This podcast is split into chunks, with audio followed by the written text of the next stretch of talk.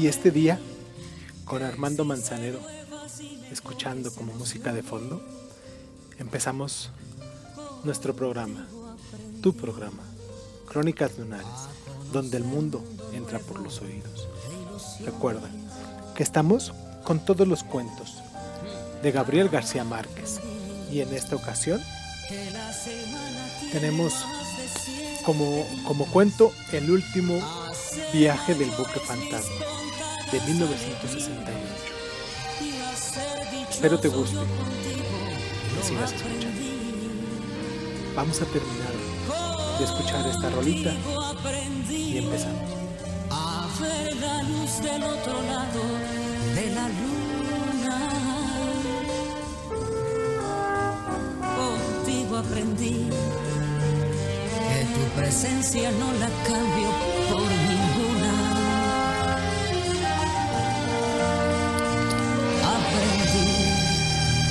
que puede un beso ser más dulce y más profundo. Que puedo irme mañana mismo de este mundo. Las cosas buenas ya contigo las viví. Contigo aprendí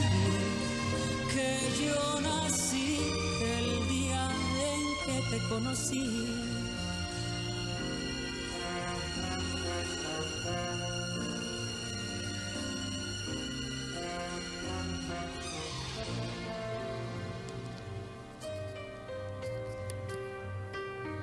El último viaje del buque fantasma, 1968.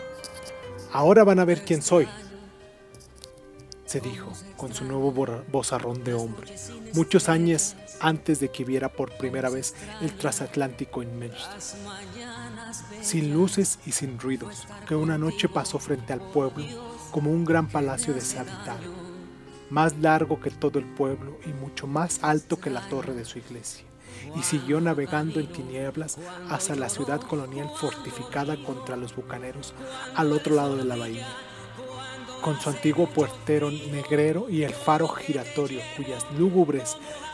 aspas de luz cada 15 segundos transfiguraban el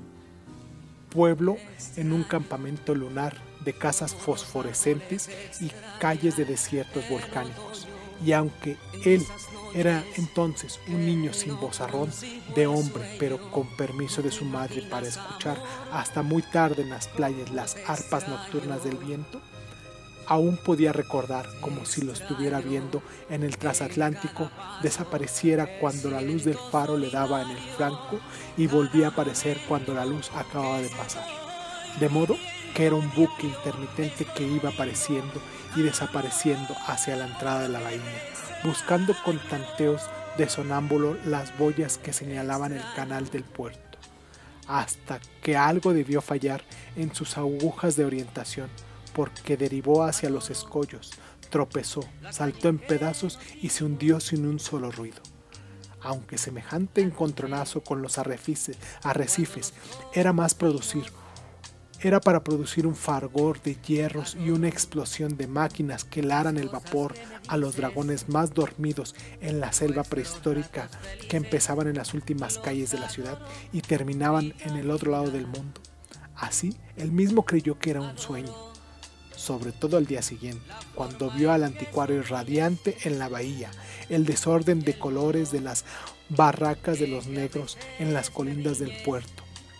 las goletas de los contrabandistas de las Guayanas, recibiendo su cargamento de loros inocente con un buche lleno de diamantes. Pensó, me dormí contando las estrellas y soñé con ese barco enorme. Claro, quedó tan convencido que no se lo contó a nadie ni volvió a acordarse de la visión hasta la misma noche del marzo siguiente cuando andaba buscando celajes de delfines en el mar y lo, y lo que encontró fue el transatlántico ilusorio, sombrío, intermitente, con el mismo destino equivocado de la primera vez, solo que él estaba entonces tan seguro de estar despierto que corrió a contárselo a su madre, y ella pasó tres semanas gimiendo de desilusión porque se te está pudriendo el seso de tanto andar al revés durmiendo de día y ayunando y aventurando de noche como la gente de la mala vida. y como tuvo que ir a la ciudad por esos días en busca de algo cómodo en que sentarse a pensar, a pensar en su marido muerto, pues a su mecedor le habían gastado las balanzas en 11 años de viudez. Aprovechó la ocasión para pedirle al hombre del bote que se fuera por los arrecifes, del modo que el hijo pudiera ver lo que en efecto vio en la vidriera del mar. Los amores de mantarrayas en primaveras de esponjas, los pargos rosáceos y las corbillas azules zambuteándose en los pozos de aguas más tiernas que había dentro de las aguas y hasta las cabelleras errantes de los ahogados de algún naufragio colonial. Pero ni rastros de, de hundidos, ni qué niño muerto, y sin embargo, él siguió tan emperrado que su madre prometió acompañarlo en la vigilia del próximo marzo, seguro, sin saber que ya lo único seguro que había en su porvenir era una portona de los tiempos de Francis Drake que compró en un remate de turcos, en el cual se sentó a descansar aquella misma noche, suspirando, mi pobre Holofernes, si lo vieras, si vieras lo bien que se piensa en ti sobre estos forros de terciopelo y con estos brocados de catafalco de reina, pero mientras más evocaba al marido muerto, más le reboritaba y se le volvía de chocolate la sangre en el corazón, como si en vez de estar sentada estuviera corriendo, empapada de escalofríos y con la respiración llena de tierra, hasta que él volvió en la madrugada y la encontró muerta de la potrona, todavía caliente, pero ya medio podrida por los picados de culebra. Lo mismo que les ocurrió después a otras señoras, antes de que tiraran en el mar la potrona asesina, muy lejos, donde no hicieran mal a nadie, pues la habían usado tanto a través de los siglos que se les había gastado la facultad de producir descanso, de modo que él tuvo que acostumbrarse a su miserable rutina de huérfano, señalado por todos como el hijo de la viuda que llevó al pueblo en el trono de la desgracia, viendo no tanto la caridad pública como el pescado que se robaba en los botes, mientras la voz se le iba volviendo de bramante y sin acordarse más de sus visiones de antaño, hasta otra noche de marzo, en que miró por casualidad hacia el mar y de pronto, madre mía, allí estaba la descomunal ballena de Amiato, la bestia berraca. Venga a verlo, gritaba enloquecido. Venga a verlo. promoviendo tal alboroto de ladridos de perros y pánicos de mujer que hasta los hombres más viejos se acordaron de los espantos de sus bisabuelos y se metieron debajo de la cama creyendo que había vuelto William Dampier.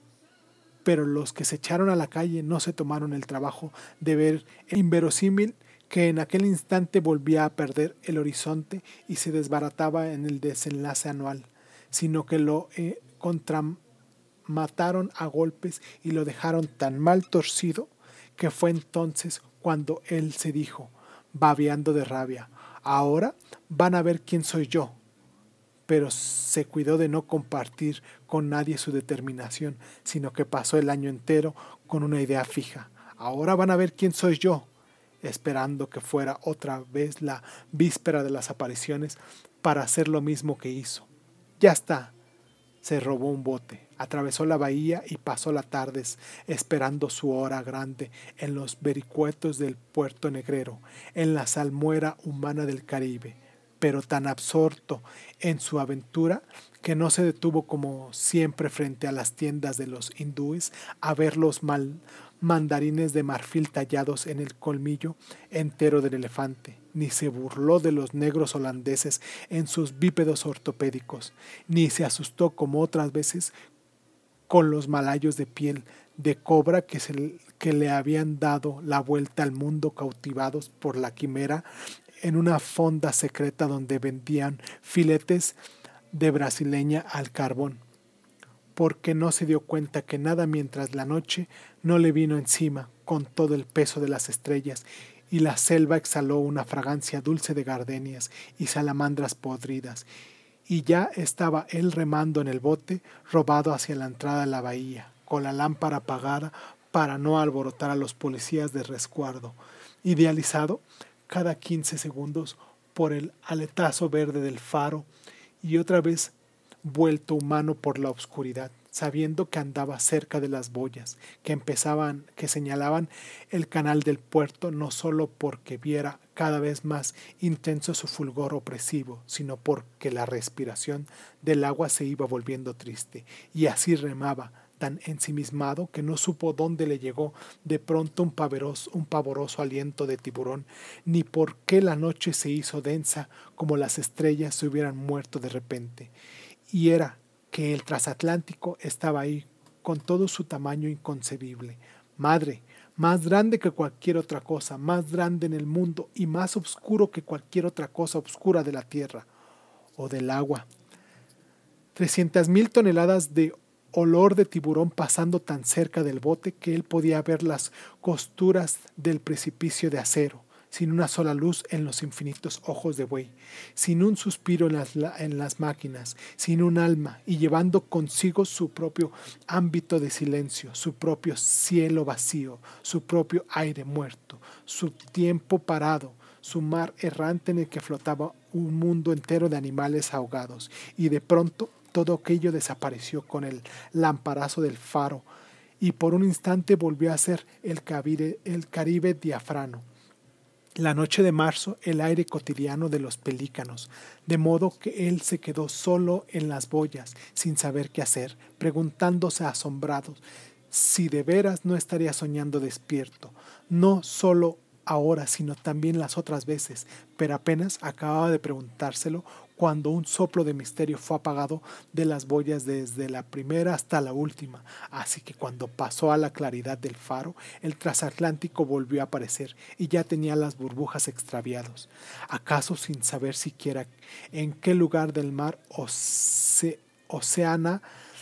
se encontraba, buscando a tiendas el canal invisible, pero en realidad derivando hacia los escollos, hasta que él tuvo la revelación abrumadora de que aquel percance de las boyas era la última clave del encantamiento y encendió la lámpara del bote, una, una mínima lucecita que no tenía por qué alarmar a nadie en los minares del resguardo pero que debió ser para el piloto como un sol oriental, porque gracias a ellas el transatlántico corrigió su horizonte y entró por la puerta grande del canal en una maniobra de resurrección feliz. Y entonces todas sus luces se encendieron al mismo tiempo, las calderas volvieron a resonar, se prendieron las estrellas del cielo y los cadáveres de los animales se fueron al fondo, y había un estrépito de platos y una fragancia de salsa de laureles en las cocinas, y se oía el bombardillo de las orquestas en las cubiertas de, luna y el tum tum de las arterias de los enamorados de altamar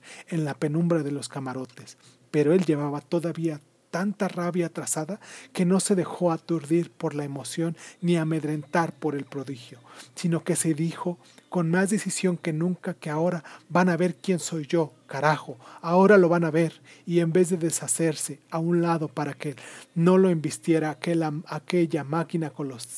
colosal, empezó a remar delante de ella, porque ahora sí van a saber quién soy yo, y siguió orientando al buque con la lámpara hasta que estuvo tan seguro de su obediencia que lo obligó a descorregir de nuevo el rumbo de los muelles.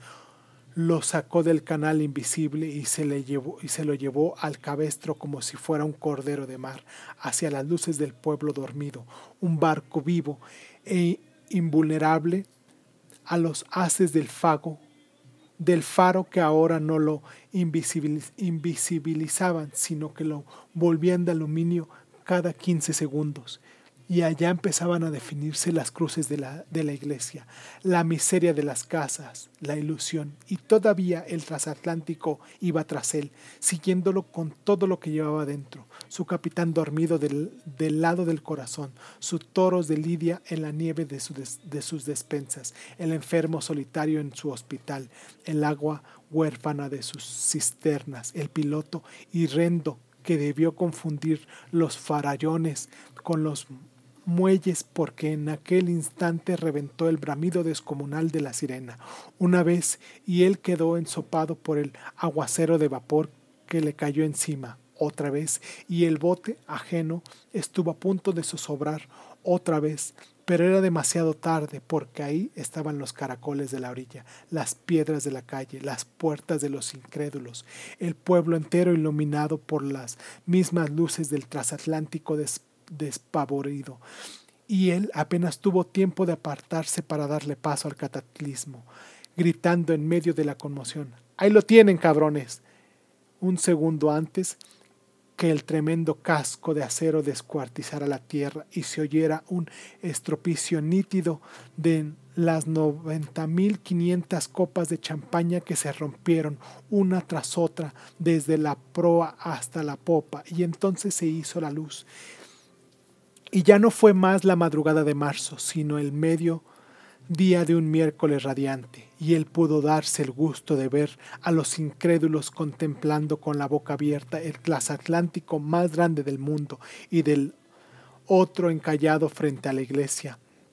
más blanco que todo, veinte veces más alto que la torre y como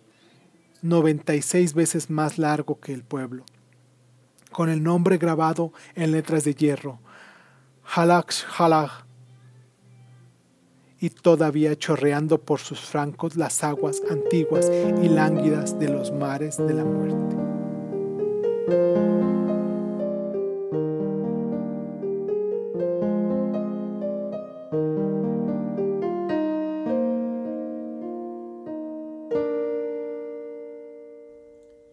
Furioso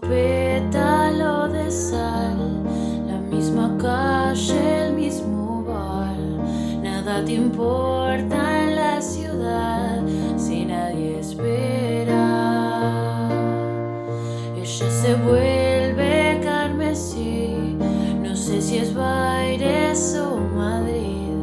Nada te importa en la ciudad si nadie espera. Y no es tan trágico, mi amor,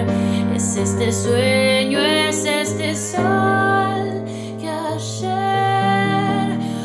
tan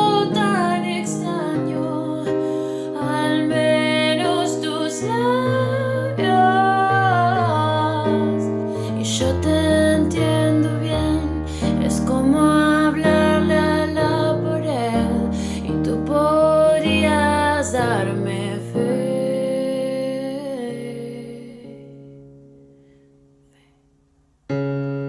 Furioso pétalo de sal calle, el mismo bar. Nada te importa en la ciudad si nadie espera. Y no es tan trágico,